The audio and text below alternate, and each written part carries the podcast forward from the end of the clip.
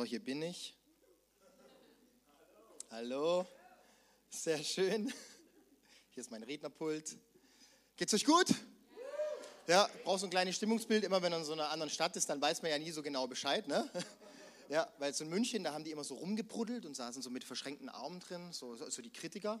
So in Mannheim sind alle offen, geben ein Feedback. Wie ist es so ein Singen? Ja. Wie, ein Mix, äh, ein Mix aus München und Mannheim, okay. Sehr schön, sehr schön, sehr schön. Da müsste ich eigentlich mit so einem Indikatorwitz starten, ne? um so das Messbarometer an Humor abzustecken. Oder? Äh? Oder kriege ich die zwei Minuten auf meine Predigt drauf? Ja, Echt, zehn Minuten. Ich brauche es so als kleiner Refresher, weil ich war nämlich gerade, komme ich äh, vom Willow-Kongress. Äh, ich war in Dortmund vier Tage lang äh, mit meinem Chef, dem Tobi und noch ein paar anderen. Und äh, da habe ich dann einen evangelischen und katholischen Pfarrer getroffen und wir haben uns so ein bisschen ausgetauscht, wie wir eigentlich zu unserem Gehalt kommen. Und dann hat der katholische Pfarrer gesagt, ja gut, ist bei mir ganz einfach. Ich nehme die Kollekte vom Sonntag, dann ziehe ich einen Kreis um mich rum, werfe ich die Kollekte hoch und alles, was aus dem Kreis rausfällt, bekommt die Kirche und was drinnen bleibt, bekomme ich als Gehalt. Und dann sagt der Evangelische, ja, so viel anders machen wir das eigentlich auch gar nicht in der evangelischen Kirche. Ich ziehe auch den Kreis, werfe das Geld in die Luft. Ich mache es nur andersrum. Alles, was rausfällt, bekommt die Kirche und was drinne äh, im Kreis ist, bekomme ich. Ja, und dann haben sie mich gefragt, wie ich das im ICF mache. Dann habe ich gesagt, ja, wir machen das auch ganz ähnlich. Wir nehmen auch die Kollekte, werfen sie auch in die Luft und dann sage ich Gott, behalt, was du willst und was runterfällt, bekomme ich. Also, ja. Yeah. Genau, so funktioniert die Kirche. Danke für alles, was du gespendet hast. Nein, nein, nein. Ich, äh, ich, ich, möchte wirklich, ich möchte wirklich mitgeben, dass du auch, ja, dass du Pastoren hast, die ich kennengelernt habe, David und Sarah. Das sind welche, die haben ein Urvertrauen in diesen Gott und sie wissen, dass Gott ihr Versorger ist. Sie wissen, dass sie nicht abhängig sind von irgendwas in der Kirche, sondern das sind Menschen, die wissen, hey, Gott ist mein Versorger. Und das wünsche ich dir auch, dass du diese Perspektive auf dein äh, Leben auch bekommen kannst. Ich habe dir noch mal habe dir einfach noch mal kurz ein äh, Bild mitgebracht von meiner Familie, damit du auch siehst, dass ich zeugungsfähig war. Äh, ich, ich, ich habe ein Bild von meiner Familie dabei. Ja, genau. Wir haben drei Kinder. Ähm, die Jonna, die wird fünf, Leon wird drei und der Levi wurde eins. Genau, und die halten gerade die äh, Oma auf Trab. Und äh, unser Gebet des ganzen Tages über ist schon, dass die Oma überlebt. Ja, ja tatsächlich. Und ich habe meine Frau, wer hat seine Frau auch im Internet kennengelernt? Also ich habe meine Frau im Internet kennengelernt, äh, weil ich habe die erste Fangruppe vor zwölf Jahren bei StudiVZ gemacht, äh, eine ICF-Fangruppe. Also ich, ich habe die erste ICF-Fangruppe gegründet und meine Strategie war, dass ich alle weiblichen Mitglieder dann persönlich begrüße. Und, äh, und da war die Annegret auch dabei äh, hat dann nicht so gut funktioniert, aber dann drei Monate später bin ich dann ins Eis hier Freiburg. Sie hat vorne moderiert, ich saß hinten in der letzten Reihe mit meinem schönen Lederjäckchen, bin danach vorgegangen. Da hat sie mich gleich gefragt, Benny, wollen wir was trinken gehen? Dann sind wir in die Nachbarkneipe gegangen, in den Schlappen und haben uns anderthalb Stunden lang darüber ausgetauscht. Ich bin aus der Kneipe raus auf die Straße, habe meinen besten Kumpel angerufen und gesagt, die heirate ich. Es war wirklich so. Einen Tag später bin ich wieder im Zug nach Hause, nach Stuttgart, mit dem Zug, ist günstig, Sparticket. Da bin ich in Stuttgart angekommen, da habe ich meinen besten Kumpel getroffen, habe ihm erzählt, erzählt und so. Nach zehn Minuten meinte er, ja und wie sieht sie aus? Wie sieht sie aus? Da ich meinte, boah, du, keine Ahnung, ich war so aufgeregt. Ich war so aufgeregt. Keine Ahnung, ähm, ähm, wie sie ausschaut. Genau, und so habe ich zumindest meine Frau kennengelernt und deshalb ist es gut, dass du heute hier in der Kirche bist, weil in der Kirche wirst du mehr bekommen, wie du dir wünschen und denken kannst. Kirche ist der Ort, von dem ich begeistert bin. Weil ich glaube, in der Kirche passieren die lebensverändernden Dinge in deinem Leben. Und ich lade dich ein, nicht nur heute, sondern einfach eine Erwartung zu stellen, egal wo du bist. Aber heute bist du hier, jetzt bist du hier. Und du kannst nach einer Stunde rausgehen und dein Leben wird sich nicht verändert haben, weil du keine Erwartung hattest. Du wirst sagen, der war nicht so gut wie der David, der war irgendwie, hat arrogant gewirkt, keine Ahnung, gut, war auch in München äh, oder wie auch immer. Aber ich lade dich ein, stell eine Erwartung. Kannst die Uhr wieder anmachen, weil sonst, äh, sonst äh, weiß ich nicht, wann ich enden muss habe heute Morgen auch 20 Minuten bekommen, hat meine Frau nach 35 Minuten gesagt, ich soll zum Ende kommen. Ich lade dich ein, stell eine Erwartung ähm, an, an, an heute Morgen. Und ich habe ich bin dann zwei Wochen später, bin ich wieder nach Freiburg gegangen, habe mir diese Frau angeschaut und habe dann festgestellt, wow, sieht auch gut aus. Aber wisst ihr, was an diesem ersten Date passiert ist? Ich war, ich war da, davor Single natürlich. Und, fast. und und habe mir da einige Punkte überlegt, was ich mir von einer Frau wünsche. Und ich muss ganz ehrlich sagen, ich hatte davor andere Beziehungen, leider, blöd, lass es, äh, überlegst dir davor rein. Und ich wollte eine Frau, die die gleiche Leidenschaft und Vision hat wie ich. Und ich habe in einer Kirche, habe ich eine Vision bekommen, diese Kirche ist ICF Zürich.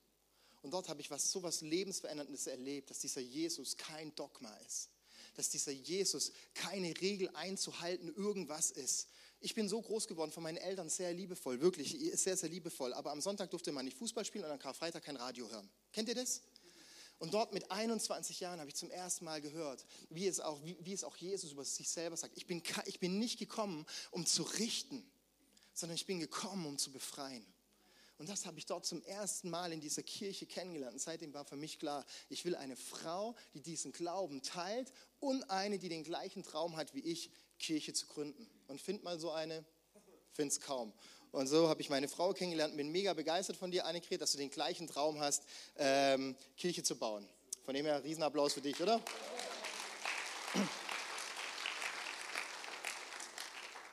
Und ich erzähle euch die Geschichte deshalb, weil ich gar nicht so weiß, ob mein Predigpunkt alle heute abholt, aber das holt dich auf jeden Fall ab, weil ich mir wünsche, dass du,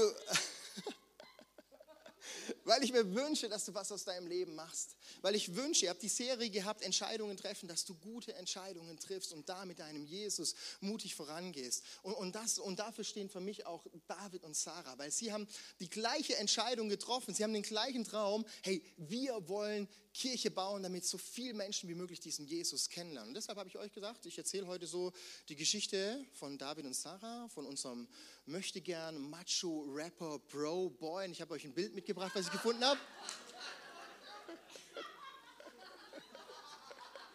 Kennt ihr den? Den rechten, ne?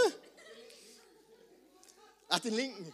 Ach, du bist der linke. Ah, der linke, ja, genau. Ich habe so eine Rechts-Links-Schwäche. Deswegen muss meine Frau auch immer fahren.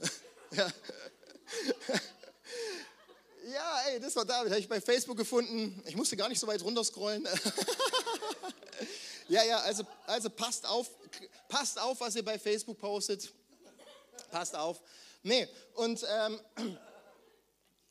genau, ich erzähle euch die Geschichte, ich wollte gerade sagen, von der Schönen und dem Biest, aber nee, passt, passt, nee, passt ja gar nicht. Nee, und zwar, ihr seid für mich Menschen, die haben eine Vision und eine Vision ist immer ein Bild von etwas Besserem.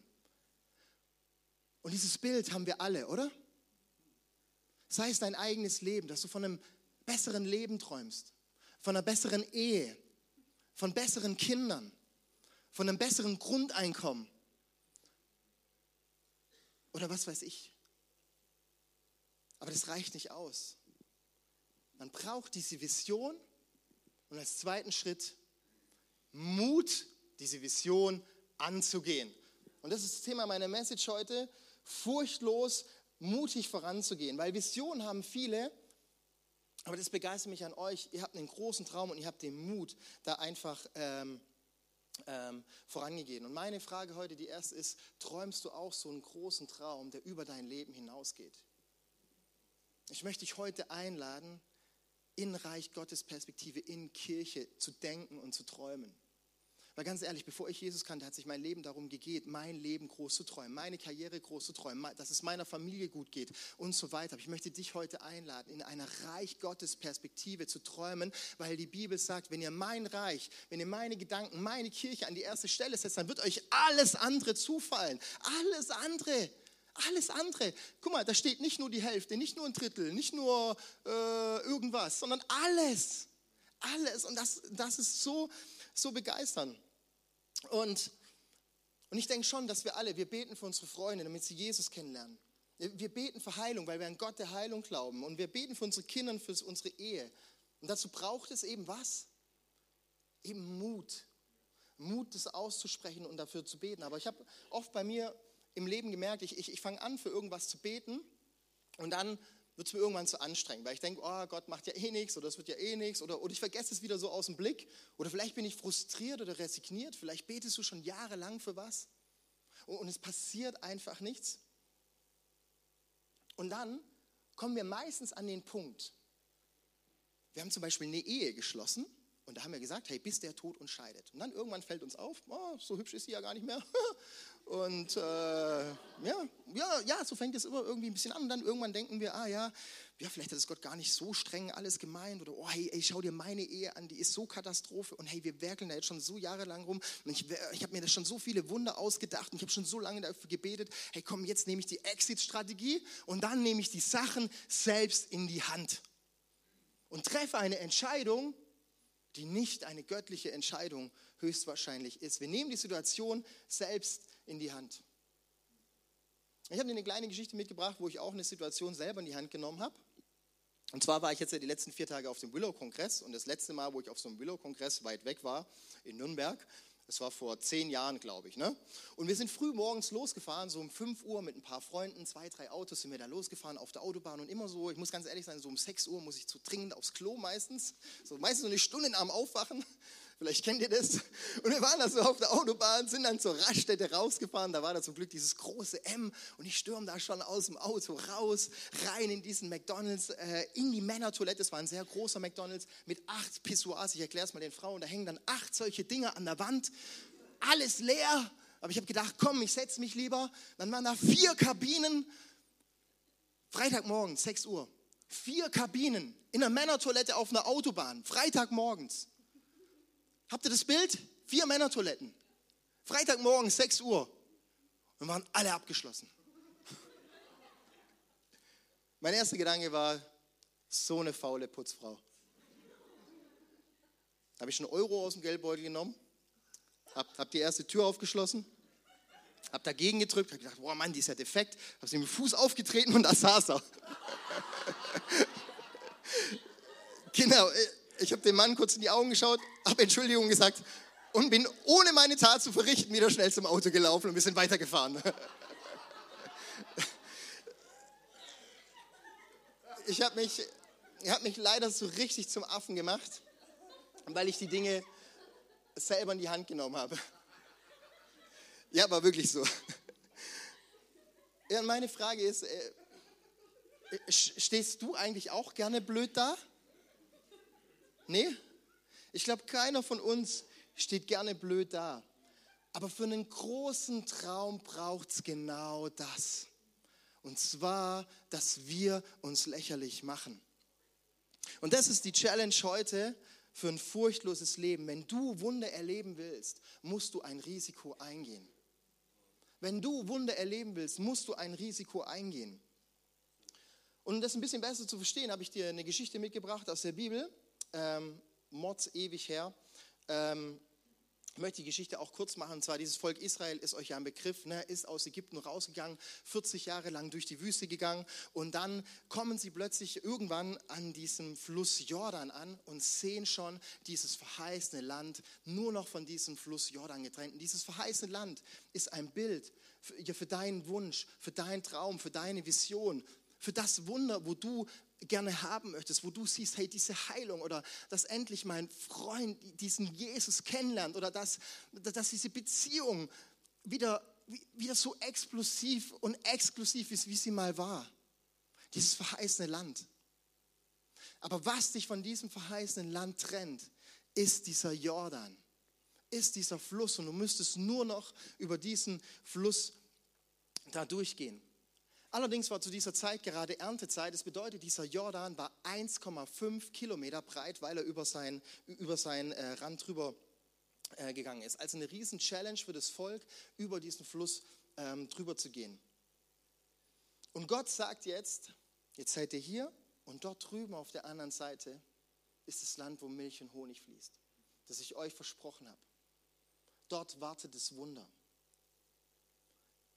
Und das Volk Israel war ja ein Nomadenvolk. Was machen Nomaden? Oh, Hindernis, Leute, Zelte aufbauen, Barbecue. Also, Zelte aufgebaut, haben genau das gemacht, was sie einfach konnten, was sie immer wussten, haben auf den Fluss geschaut, haben sie gedacht, boah, naja, ist jetzt halt ein Fluss da. Ist halt so. Aber dann gab es einen, der voranging. Mose war inzwischen gestorben und da war Josua, dieser junge Leiter, der immer im Schatten von Mose stand. Und jetzt steht dieser Josua plötzlich da, hat dieses Volk zu leiten vor einem Riesenproblem, vielleicht wie David und Sarah manchmal, vor einem Riesenproblem. Und das ganze Volk schaut auf Josua und sagt, Herr Josua, hey, was soll man machen? wissen nicht, kein Plan. Ne? Und dann kommt für mich eine der skurrilsten Ansagen, die Gott seinem Volk in der Bibel gibt. Seid ihr parat? Josua. Befiehl den Priestern, die die Bundeslage tragen, sobald sie den ersten Schritt ins Wasser des Jordans getan haben, bleibt stehen. Ich lese nochmal. Befiehl den Priestern, die die Bundeslage tragen, sobald ihr den ersten Schritt ins Wasser des Jordans getan habt, bleibt stehen. Guck mal, zwei Millionen Menschen campen da, sind 40 Jahre lang durch die Wüste. Das verheißene Land ist vor ihnen. Sie wissen keinen Ausweg. Sie haben diesen einen Führer, diesen Josua. Und Josua sagt, ja, ich gehe jetzt mal zu Gott und hole mir die tolle Strategie ab. Ja? Ganze Nacht durchgebetet, kommt am nächsten Morgen wieder. Die Leute stehen da, zwei Millionen schauen ihm tief in die Augen und sagen, und Josua? Und er sagt, äh, ich, ich habe den Plan. Hört mir zu. Die Priester sollen gehen und einen Schritt ins Wasser gehen. Und das muss doch einfach wie eine absolute Wach, äh, Lachnummer ausgesehen haben. Und jeder hat sich wahrscheinlich gewünscht, nicht der Priester zu sein, oder? Der mit dieser Bundeslade da im Wasser steht. Und ich glaube, Glaubensschritte sehen immer bescheuert aus. Und damit du dir das besser vorstellen kannst, habe ich dir das einfach mal sinnbildlich mitgebracht. Ich habe dir hier den Jordan mitgebracht und da treffen sich vermutlich diese zwei Priester.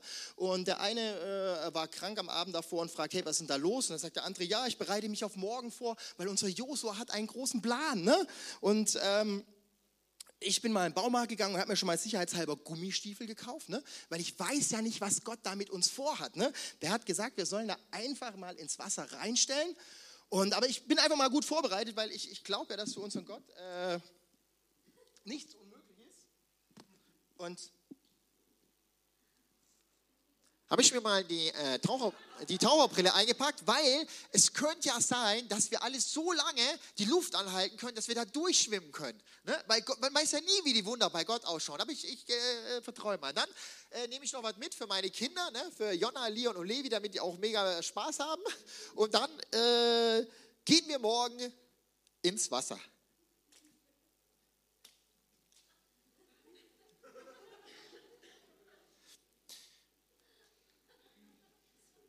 Ganz ehrlich. Das ist Gottes Ansage. Ob du willst oder nicht. Egal wie du die Bibel liest, es steht da. Vielleicht findest du die Bibel manchmal gar nicht so witzig, aber sie ist so. Vielleicht findest du es jetzt blöd von mir oder skurril, aber es war so. Weißt du was? Ein Freund ist krank, dann wird er wieder gesund und dann gehen wir zu ihm hin und sagen, hey, super, dass du wieder gesund bist. Ich habe die ganze Zeit für dich gebetet. Das ist kein Glaubensschritt. Ein Glaubensschritt ist zu sagen, wenn Gott dir aufs Herz legt, geh zu dieser Person, weil ich dir die Gabe der Heilung gebe, dass diese Person gesund wird. Und dann gehst du zu dieser Person und sagst, ich glaube, dass Gott dich gesund machen möchte und deshalb bete ich und faste für dich. Das ist ein Glaubensschritt. Und dieser Glaubensschritt sieht bescheuert aus. Weil was ist, wenn, es nicht was ist, wenn nichts passiert? Wie stehe ich denn dann da? Was denken der von mir? Was für ein Freak ich bin? Gott will aber diesen Glaubensschritt von uns. Mir persönlich, auch mir als Benjamin Schumacher, wäre es auch lieber, Gott würde den ersten Schritt machen oder Gott wird einfach das Wunder tun und dann laufe ich durch und am liebsten würde ich auch nicht als Erster durchlaufen, sondern erstmal die ersten zehn, um zu gucken, dass da auch nichts passiert. Und dann noch so schön hinterher. Sind wir mal ganz ehrlich, so sind wir doch, oder? Aber Gott fragt nach Menschen. Wer geht den ersten Schritt? Und weißt du, was ich mir vom ICF singen und von ICF Mannheim, was ich uns wünsche, ist, dass hier nur Menschen sitzen, die sagen, ja, ich gehe den ersten Schritt. Auch wenn es lächerlich ausschaut. Auch wenn mir der Mut fehlt ich gehe den ersten Schritt. Und wisst ihr, wie man das nennt? Einen Glaubensschritt machen. Und in Hebräer 11 steht, Glaube ist das feste Vertrauen auf das, was man noch nicht sieht.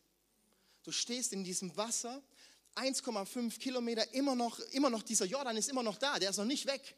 Du stehst da drin und wartest und sagst, Gott, ich bin den ersten Schritt gegangen. Gott, ich habe den ersten Teil meines Gehalts am Anfang des Monats gegeben. Jetzt, was kommt? Wie versorgst du mich? Jesus, ich habe dieses Gebet gesprochen. Jetzt musst du heilen. Jesus, ich habe diese Beziehung, die mir geschadet hat, beendet. Jesus, jetzt musst du mich versorgen mit liebevollen Beziehungen. Aber wie? Wie? Du stehst da und gehst diesen Glaubensschritt. In einer anderen Übersetzung heißt es noch besser. Glaube aber ist feststehen in dem, was man erhofft, überzeugt sein von Dingen, die man nicht sieht. Überzeugt sein von dem, du stehst da drin und du bist überzeugt, ja, dieser Gott, der wird mir schon irgendwie helfen. Und da kommt dieses Gottesbild, was du hast. Was denkst du über Gott?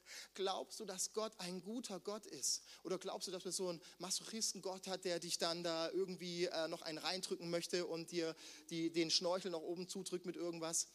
Glaubst du, dass du einen guten Gott hast, der für dich ist, der deine Träume, deine Pläne, deine Visionen, deine Hoffnungen ernst nimmst? Glaubst du, dass wir einen Gott haben, der es gut mit dir meint? Glaubst du daran, dass wir einen Gott haben, der dich versorgt? Du musst es glauben. Komm jeden Sonntag hierher, weil jeden Sonntag hörst du die Botschaft, dass es so ist. Und es zieht sich durch die ganze Bibel durch. Das Problem ist ein bisschen, dass es ein geistliches Prinzip ist. Zum Beispiel Noah. Kennt ihr Noah? Habe euch ein Bild mitgebracht. Der hat ein Schiff gebaut. Relativ großes. Gott hat zu ihm gesagt, bau ein Schiff. Wisst ihr, wie lange der gebaut hat? Kannst du nachlesen in 1. Mose 6, Vers 3. 120 Jahre. Ne? Und damals gab es noch keinen Regen, sondern nur Tau. Er fängt da an, mitten in der Wüste aus Holz dieses Schiff zu bauen. Ne? Und dann kamen die ersten Leute und gemeint, nein Noah, was machst denn du da? Neues Hobby? Und äh, keine Ahnung. Und irgendwie so zwei Stunden lang kannst du dir das Gedisse schon irgendwie anhören. Ne? Da denkst du, ah. und am nächsten Tag kannst denkst du, ah gut, sind gleichen Sprüche wie gestern, auch egal. Ne? Aber 120 Jahre lang, 120 Jahre lang zu tun und nicht zu sehen, ist doch verrückt, oder? Oder David, kennt ihr den? Der mit der Steinschleuder, der Kleine mit dem Goliath, der kam da auf dieses Schlachtfeld kam auf die Schlachtfeld und hat dann gesagt, ey Jungs, warum habt ihr denn Angst? Komm, den Goliath mache ich doch klein. Und wisst ihr, wer, wisst ihr, von wem er verspottet worden ist? Seine eigenen Brüder haben gesagt, hey David, reiß mal dein Maul nicht so auf. David, hey, du bist der Kleinste, du jetzt, jetzt äh, geh, geh nach Hause zum Vater. Was machst du eigentlich hier, ne? Die Menschen, die dir vielleicht am nächsten stehen, hindern dich daran, an ein Wunder zu glauben. Die Menschen, die dir vielleicht am nächsten stehen, limitieren dich an ein Wunder, für ein Wunder zu hoffen und zu gehen.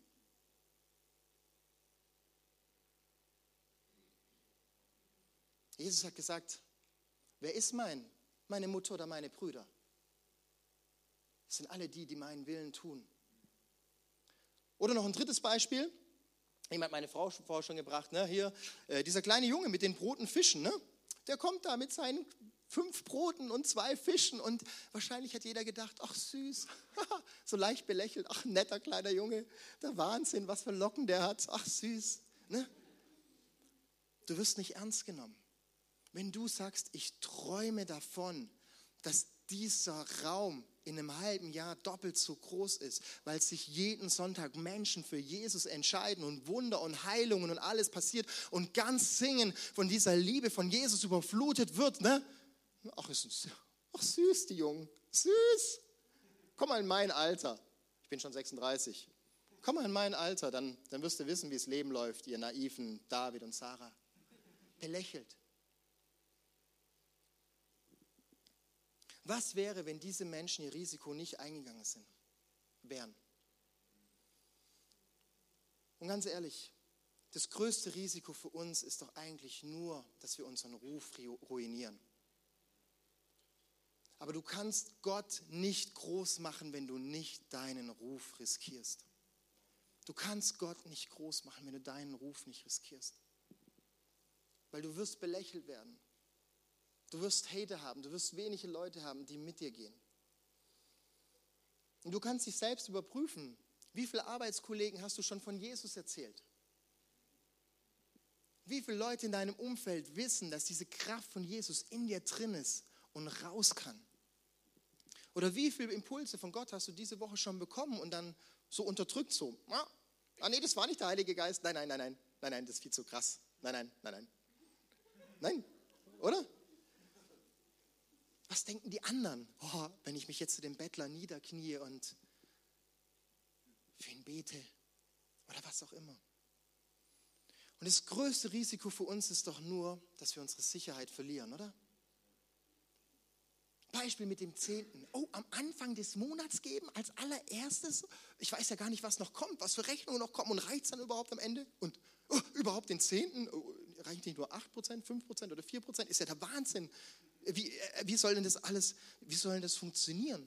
Wenn du Wunder willst, musst du Risiken eingehen. Meine Frau hat diese Bibelstelle genannt. Die einzige Stelle, wo du Gott herausfordern kannst, ist, wenn du sagst, ich gebe dir meinen Zehnten am Anfang des Monats und dann werden die Schleusen des Himmels aufgehen und singen. Ich möchte euch dazu einladen, diese Challenge anzunehmen. Wenn du Wunder erleben möchtest, finanzielle Freiheit, Beziehungen, die wiederhergestellt werden, dass dein Einfluss in deiner Familie, in deiner Stadt, in deiner Arbeit größer wird dann vertraue diesem Gott, weil er ist gut.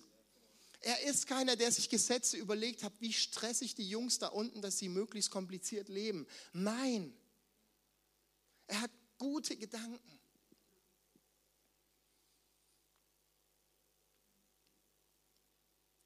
Gott sagt, hey, geh du den ersten Schritt.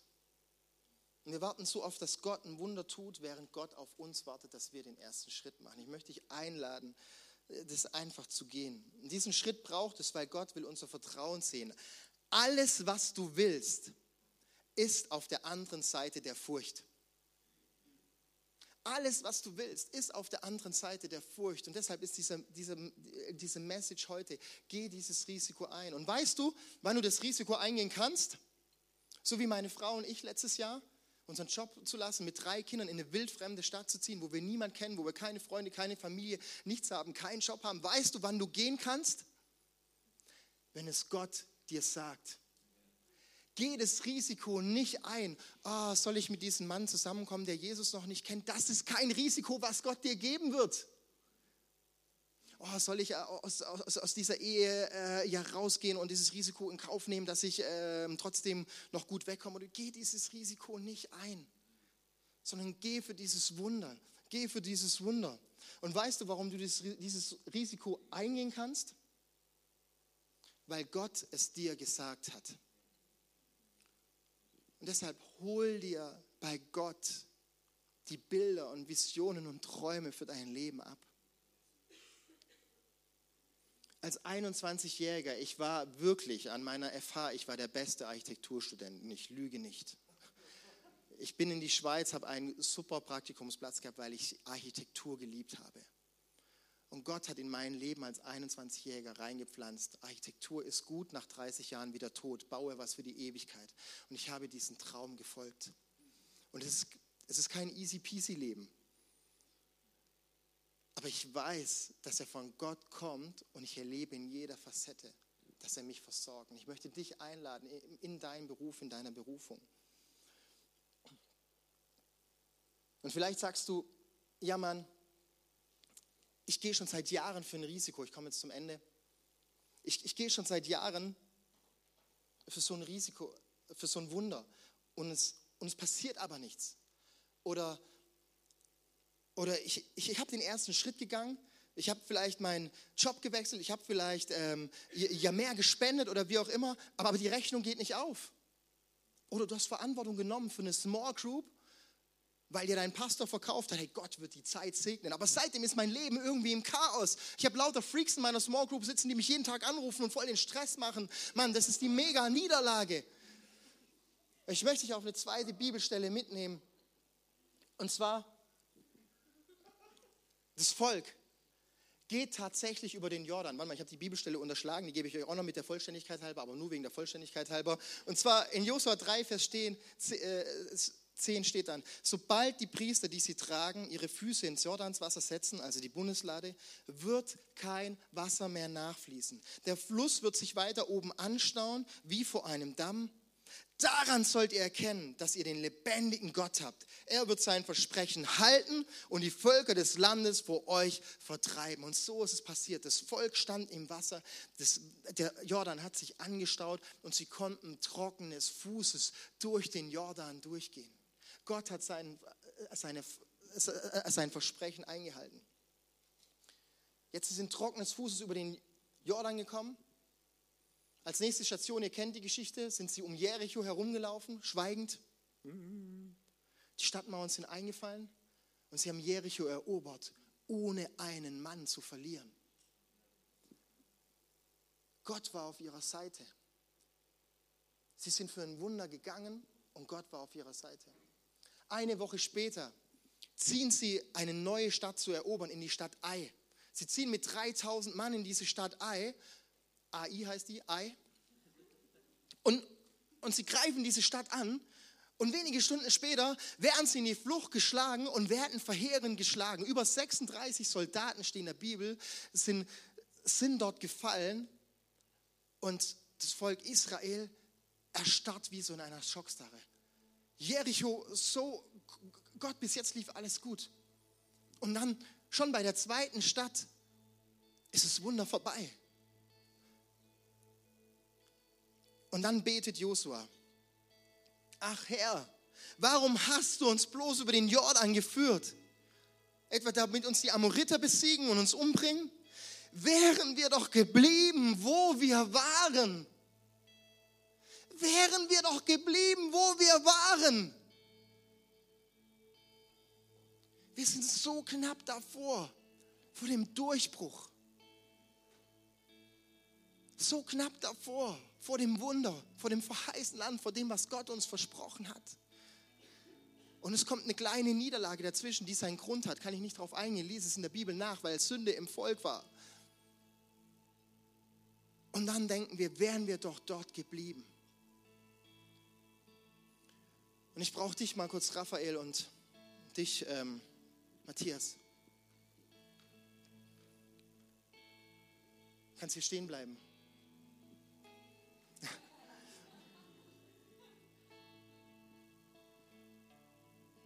Und es scheint so, wie wenn, es, wenn sie da stehen und sagen, Mann, hier ist das verheißene Land. Hier ist mein Traum, für den ich gegangen bin. Natürlich habe ich mir gewünscht, eine perfekte, gute Ehe zu haben. Aber sie ist so ungreifbar nah. Sie ist, sie ist so weit weg. Und jetzt stehe ich vor dieser erneuten Niederlage da und soll an, diesem, an dieser Frau, an diesem Mann weiterhin festhalten. Oder ich, ich, ich war treu in meinem Geben. Und jetzt kommt diese finanzielle Herausforderung. Noch ein Kind, die Wohnung wird zu klein, es reicht nicht. Diese Krankheit und es reicht nicht. Und dann, ich gehe wieder zurück. Ich gehe wieder da zurück, wo ich war. Diese Gottnummer, diese Wundernummer, diese Traumnummer, die gilt nicht. Und da gibt Gott dir einen Blick mit. Raphael, komm. Raphael, komm. Stell dich hier hin. Und du stehst hier und Gott sagt, richte deinen Blick zurück und schau an, wo du warst und wo ich dich abgeholt habe und wo du heute bist. Schau dein Leben an. Ich habe dich bei deinem Namen gerufen. Ich habe dich, wie auch immer du heißt, aus Ägypten befreit. Ich habe dich aus Ägypten herausgeholt. Du warst Sklave ich habe zu dir gesagt, du bist mein geliebtes Kind. Ich habe dich aus der Sklaverei der Sünde, von deinen Süchten, von deinen Sehnsüchten, von deinen Krankheiten, von deinen destruktiven Gedanken, von den limitierenden Elementen deines Lebens, habe ich dich befreit. Dann habe ich dich durch das rote Meer hindurchgeführt in die Freiheit in ein Leben voller Freiheit, wo du denken darfst in Gottes Perspektive. Für dies Gott im Himmel ist nichts unmöglich. Dann habe ich dich durch die Wüste hindurch geführt. Du hast mich kennengelernt durch Manna, durch Wachteln, durch eine Feuersäule, durch alles. Du hast mich durch Zeichen und Wunder in deinem Leben erlebt, dass ich ein guter Gott bin. Dass ich ein Gott bin, der für dich ist. Dass ich ein Gott bin, der mit dir einen Weg geht und der sich dir zeigt, dass ich gut bin. Und dann habe ich dich durch den Jordan durchgeführt, damit du kämpfen kannst. Und ich habe dir alles gegeben in dieser Wüste. Alles an Vertrauen, alles an Gaben, alles an Skills, damit du kämpfen kannst. Und ich glaube, wir sind dazu berufen, zu kämpfen im Namen von Jesus für das Gute, für Gerechtigkeit in unserer Stadt, in unserer Familie. Und dann schauen wir dahin und sehen, das, was Gott mit mir gemacht hat, ist größer. Und er wird mir den nächsten Schritt geben, um dieses verheißene Land einzunehmen. Ich lade dich ein, aufzustehen. Und ihr dürft euch wieder setzen.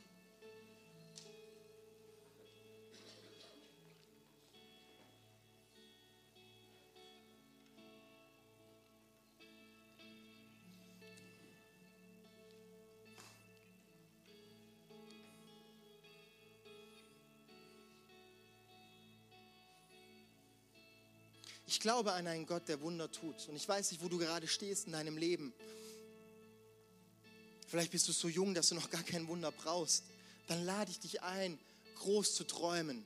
Das Leben ist mehr wie ein Haus mit Garten, ein Auto und einen tollen Job. Das ist alles super und strebe danach. Strebe nach dem schönsten Haus, nach dem schönsten Ehepartner, nach dem besten Gehalt. Strebe danach, aber strebe auch nach was Größerem. Strebe nach dem, was Gott mit deinem Leben vorhat. Und ich bin mir Gott hat was mit deinem Leben vor. Vielleicht bist du in einer Lebensphase, wo du denkst, ja, ich sehe dieses verheißene Land und ich, ganz ehrlich, ich, ich brauche diesen Mut, um diesen lächerlichen Schritt zu machen. Dann beten wir gleich dafür, dass Gott dir diesen Mut gibt, weil Gott, der, der gibt alles, alles. Er, er schenkt das Wollen und das Vollbringen. So gut ist es. Und vielleicht bist du heute hier und bist resigniert, weil du sagst, ja, ich habe mir 40 Jahre lang angehört, dass Gott Wunder tut. Hey, schau dir mein Leben an. Das sieht nicht wie ein Wunder aus, es sieht aus wie, frag mich nicht, wie singen. Und dann möchte ich dir heute diese Hoffnungsperspektive zusprechen. Dass Gott dir heute aufzeigt, was er in deinem Leben schon getan hat. Dass er dich erwählt hat und dass er dich gebrauchen möchte, um den Lauf zu vollenden. Ich möchte mit einem kleinen, weil gerade Olympische Winterspiele sind, ich möchte mit einer kleinen Geschichte enden, dann bin ich ganz am Ende. Und zwar 1968 in Mexiko, Olympische Sommerspiele, ist ein Äthiopier an den Start gegangen, John Aquin hieß der. Und er ist an den Start gegangen aus Äthiopien, in Mexiko. Und bei Kilometer 35 ist er so stark gestürzt, dass er sich die Schulter ausgekugelt hat, die Knie aufgeschlagen hat und noch irgendwas gezerrt hat. Er ist aufgestanden, weiter gehumpelt. Ab Kilometer 37 ist er jeden Kilometer auf den Boden gesunken, weil er keine Luft bekommen hat mit dieser Höhenluft. Über eine Stunde nach dem vorletzten lief er in dieses Stadion ein. Stadion war schon leer. Ein paar Reporter waren noch da. Die Scheinwerferlichter fast aus. Und er humpelt durch das Ziel. Über eine Stunde nach dem Vorletzten. Und die Reporter kommen auf ihn zu und fragen, John, warum hast du das gemacht? Und dieser John hat geantwortet, mein Volk hat mich nicht 5000 Kilometer hierher geschickt, um an diesem Marathon zu starten, sondern mein Volk hat mich 5000 Kilometer hierher geschickt, um diesen Lauf zu vollenden. Und ich lade dich dazu ein, dieser John, der wusste, für was er da war er war dazu da, er war dazu gemacht für sein Land, für was Größeres, was über seinen Körper, über seine Leistungsfähigkeit hinausging, zu leiden und zu gehen, um sein Volk zu repräsentieren. Und wir repräsentieren das Volk Gottes. Wir sind das Licht, was die Stadt sieht, dass Jesus die Rettung ist für alles. Und ich ermutige uns alle, dass wir den Lauf ebenso kämpfen und vollenden, egal wo wir gerade drinstehen. Ich lade dich ein, die Augen zu schließen und zu sagen, Jesus, wir stehen heute hier hier vor dir, so wie wir sind, Jesus. Und wir wollen dir nachfolgen mit unserem ganzen Leben. Und Jesus, wir brauchen deine Liebe, deine Barmherzigkeit und deine Gnade. Und Jesus, ich hatte mal einen Traum und ich bete, dass du diesen Traum heute wieder neu erwächst in mir. Jesus, du siehst, ich stecke in Problemen drin und ich möchte ein Wunder glauben, aber mir fehlt der Glaube dazu. Ich segne dich jetzt im Namen unseres Gottes mit Glauben. Vielleicht bist du heute da und möchtest zum allerersten Mal Ja sagen zu diesem Jesus, der an dich glaubt. Dann lade ich dich ein, schließ die Augen, bitte mach die Augen zu. Und ich zähle auf drei und du kannst die Hand ganz kurz, ganz leicht heben als Ausdruck dafür, dass du heute dein Leben mit Jesus starten möchtest, weil Jesus gut ist. Du kannst einfach bei drei ganz kurz die Hand heben und sagen, ja Jesus, ich möchte mit dir starten. Eins, zwei, drei.